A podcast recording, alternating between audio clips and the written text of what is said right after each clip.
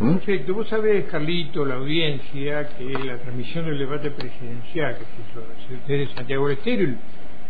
se vio de una manera distinta y algo similar va a suceder eh, con el próximo domingo en la Universidad, este, la UBA, en la Universidad de Buenos Aires.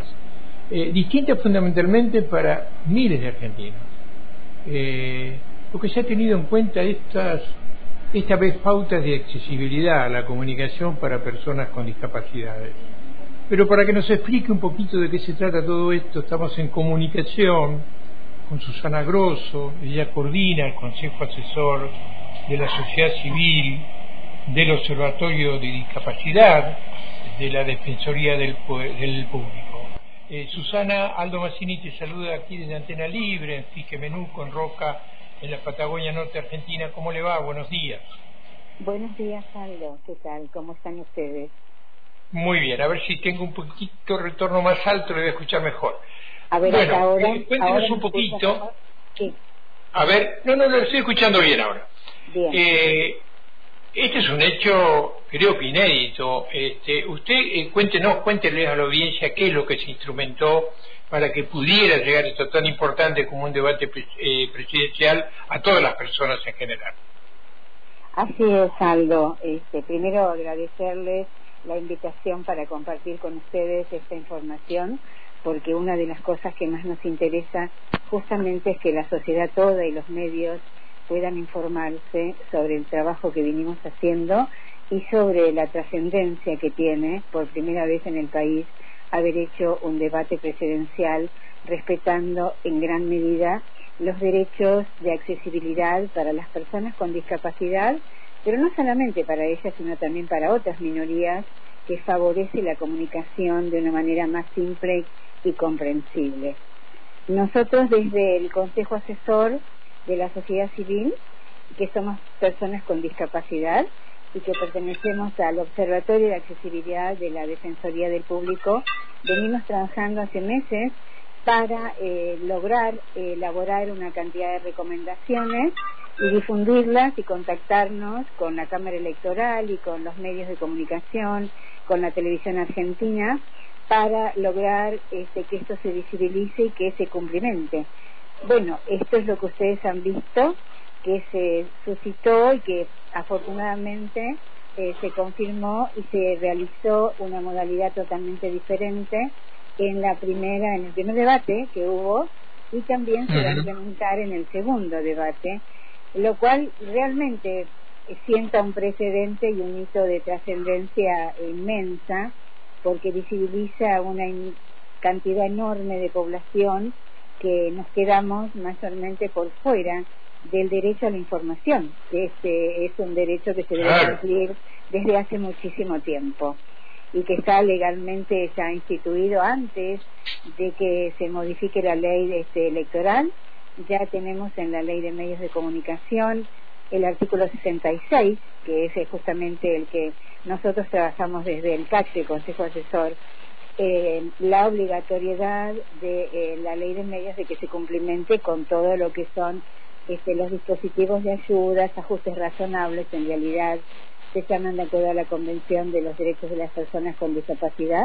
de la ONU, que nuestro país también es, este, es un país que ha estado parte y que debe complementarse. Así que en esta oportunidad hemos logrado, con mucho trabajo y mucho esfuerzo, por supuesto todo voluntario y ad eh, que esto se tome en cuenta y estamos muy contentos eh, del impacto y de la respuesta y del agradecimiento de muchas personas que están pudiendo acceder a la información. Bien, esto es nada más ni nada menos que cumplir con los derechos del colectivo de personas con discapacidad. Eh, ¿Cuántas personas o cuántos pueden haber con algún tipo de discapacidad este, accedido, estoy hablando visuales, auditivas, cognitivas, este, a esta transmisión del debate y van a poder acceder al próximo domingo? Bueno, nosotros lamentablemente no tenemos posibilidad de medir el impacto de la respuesta eh, de manera general a nivel federal. Tenemos respuestas de organizaciones, especialmente de organizaciones de personas sordas, hipoacúsicas, este, con una aceptación mayormente muy importante, porque tampoco sabemos, no todas las, las emisoras en lugares del país sabemos si se ha replicado, si ha llegado, no tenemos posibilidades de medición. En ese sentido, creo que ustedes y la sociedad son quienes por ahí nos pueden ayudar a colaborar y saber en las provincias, en cómo se replicó, etcétera, este, hasta dónde y qué alcance tuvo. Hasta donde estos pocos días hemos tenido alguna información, sabemos que han estado muy contentos de poder acceder a informaciones, si bien hay algunas cuestiones que mejorar, por ejemplo, eh, el subtitulado en la mayoría de los canales no lo incluyeron, eh, si no se entraba en el, en el YouTube a través del, del código QR, cuestión que sería muy importante que esté eh,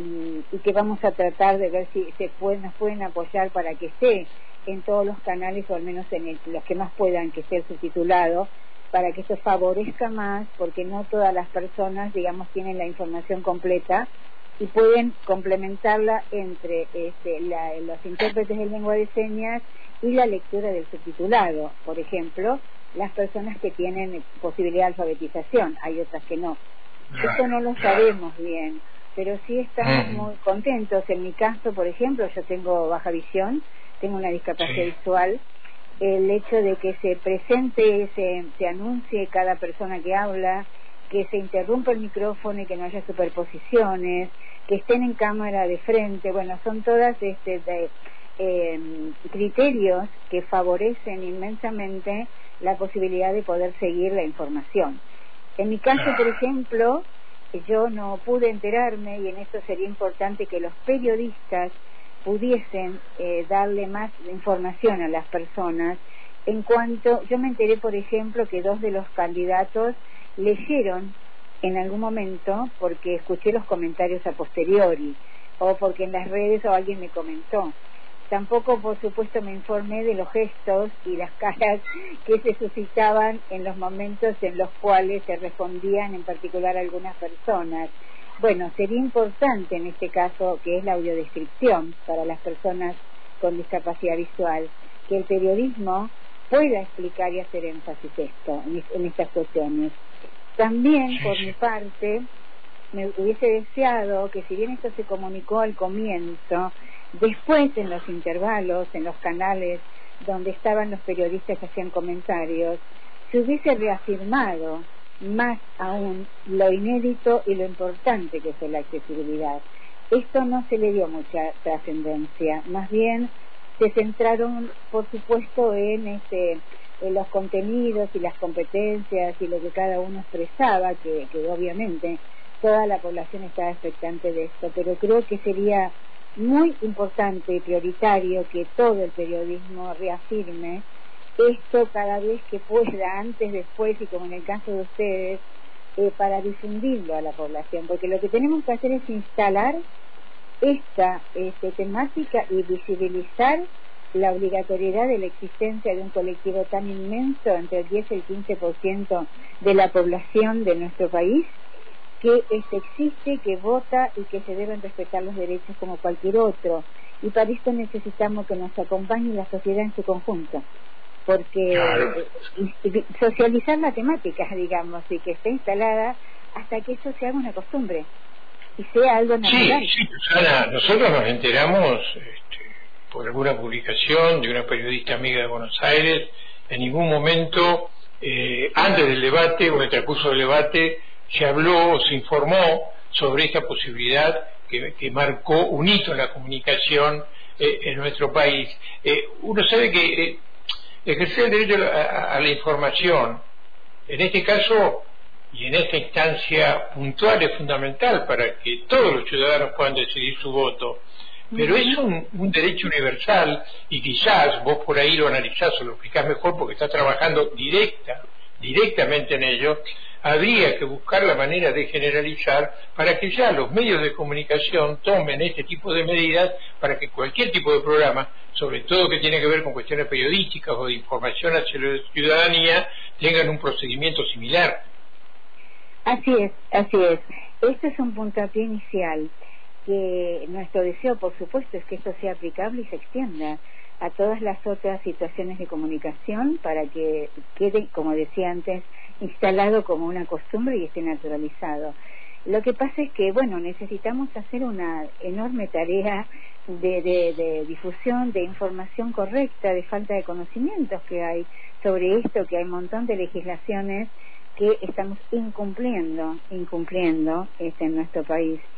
Y la población con discapacidad sigue siendo una minoría, digamos, cargada de bastante este, invisibilización, de estigmatización. Cuesta mucho que este, esta minoría este, se pueda incluir del mismo modo que se han ido incluyendo otros movimientos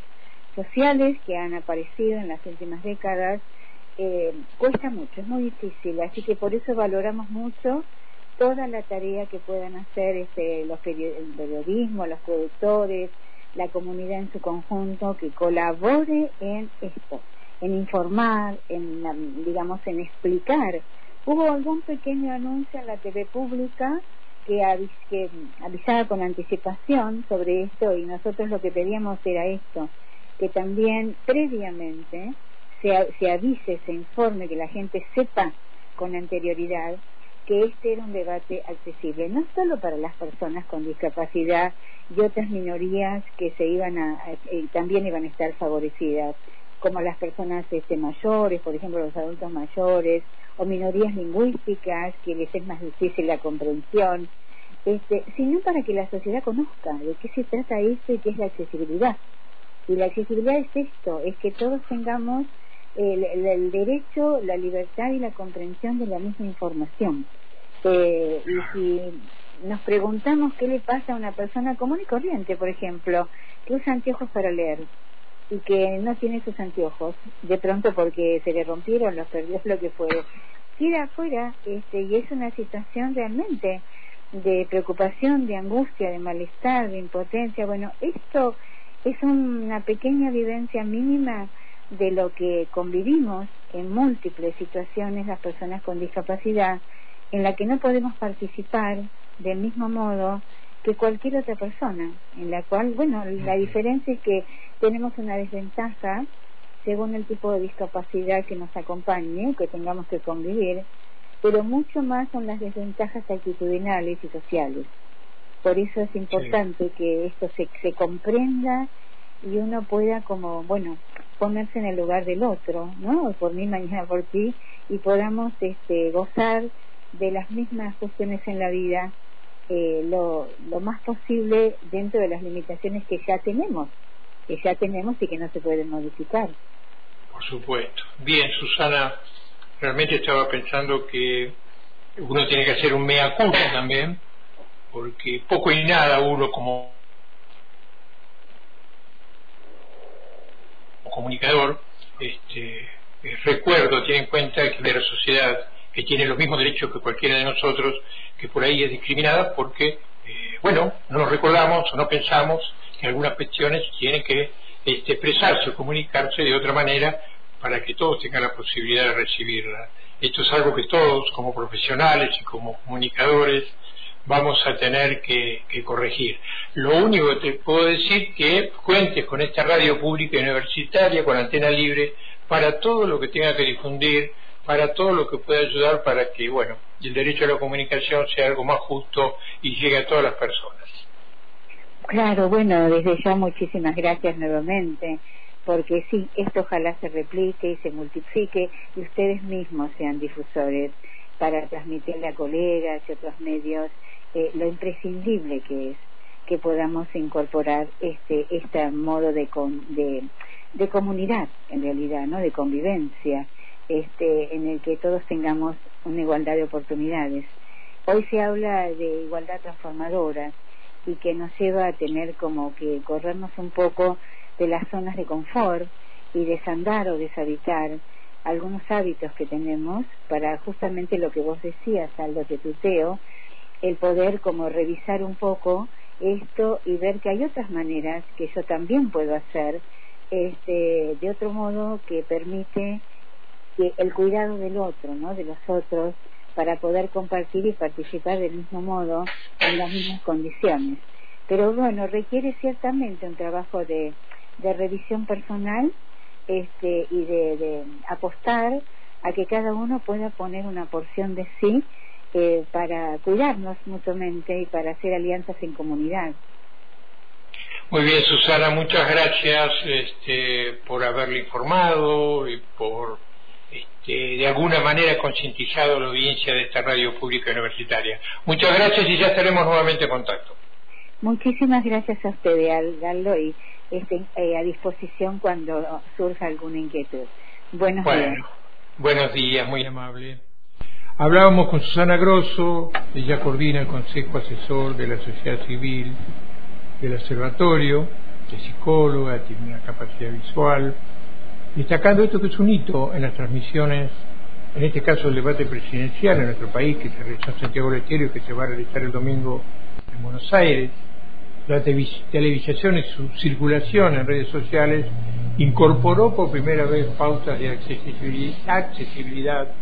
a la comunicación para personas con discapacidades visuales, auditivas o cognitivas. Yo no sé, Carlito, pero creo que todos vamos a tener que trabajar un poco más con esta, con esta cuestión, porque pocas veces, por lo menos en lo personal, se me cruza o pienso cuando estoy diciendo algo, informando algo, o, bueno, buscar la manera de aquellas personas que, tienen alguna discapacidad visual, auditiva, cognitiva, la que sea, para que ellos también tengan derechos a recibir la misma información, Carlos.